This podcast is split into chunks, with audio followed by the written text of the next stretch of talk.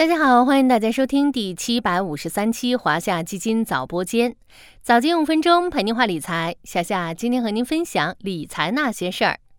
要说二零二三年最火的剧，很多人可能第一时间就想到了出手即王炸的《狂飙》，不仅收视率爆高，口碑也是一路飙升。完结一个多月，网友依然讨论热度不减。这部电视剧也带火了演员张译、张颂文、高叶等演员。尤其是出道多年一直不温不火的高叶，凭借此剧出圈。他之前说过的一段话也引起了不少人的深思：演员的艰难从来不是在片场吃了多少苦，而是在等待的岁月里坚守住内心，来对抗这个世界的冷漠。或许正是心中的坚持，陪伴他们走过了曾经默默无闻的艰难岁月。好在星光从不辜负那些在生命的长途中愿意坚持赶路的人。坚持与努力正是成功背后的荣光。这些用人生百分之八十的时间韬光养晦的长期主义者，终会被所有人看到。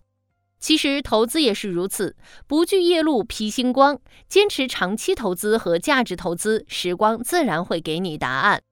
为什么说投资是一个关于长期的话题？安信证券在《做时间的朋友与伟大企业共同成长》一文中，复盘了过去二十年内出现的十倍股，并得出一个结论：要完整的享受十年十倍的涨幅非常困难。首先，十倍股诞生的基础往往是在低位买入，比如说二零一五年牛市高点买入，十年十倍股年化收益均值为百分之三十二点零一。而如果在二零一三年二季度的低位建仓，二零一五年牛市大跌后的二零一六年一季度建仓，二零二零年一季度疫情爆发时建仓，十年十倍股年化收益率的均值分别达到百分之四十五点二六、百分之四十六点六七、百分之四十七点九五，显著高于牛市高点建仓的收益率。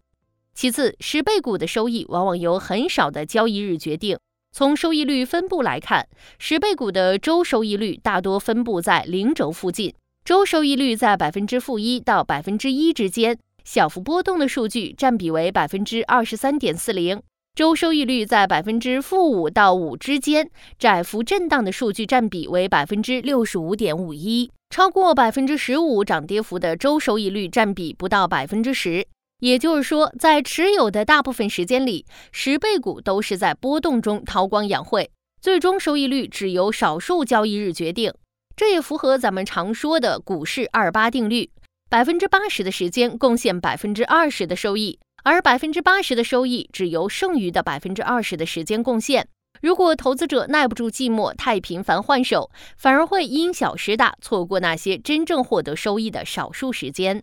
另外，十倍股在收获十倍涨幅之前，往往都经历过很大幅度的回撤。具体来看，二零零零年到二零一零年区间的十年十倍股区间最大回撤超过百分之七十；二零一一年到二零二一年区间的十年十倍股中，区间最大回撤接近百分之六十。这两个回撤幅度都相当大，不少投资者可能难以坚持，最终遗憾出手。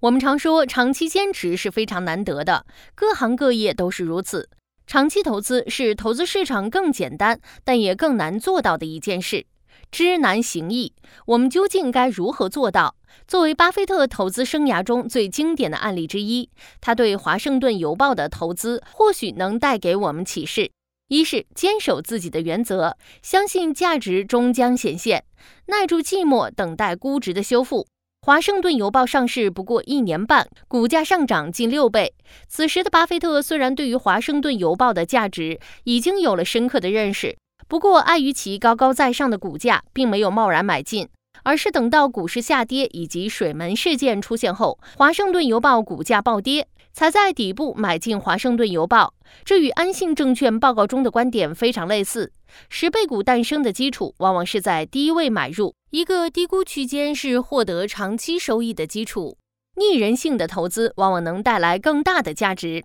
二是投资自己了解的领域，因为了解方知道其价值，才能在别人放弃的时候坚持。巴菲特十三岁时就是华盛顿邮报的报童，依靠送报纸攒下了人生的第一笔财富。他在一九七三年购买华盛顿邮报股票之前，就购买了奥马哈太阳报。拥有四年经营报纸的经验，对报纸行业的价值非常了解。虽然我们无法像专业投资者那样去深挖一个行业，但可以尽量去选择那些自己更了解，同时也能看到长期价值的行业。投资是一场对于二八法则的实践，学会在百分之八十的时间里蛰伏，才有机会在百分之二十的时间里收获。看似波澜不兴的日复一日，总会在某一天看到坚持的意义。那些默默扎根的日子，终将化作未来闪闪发光的星星。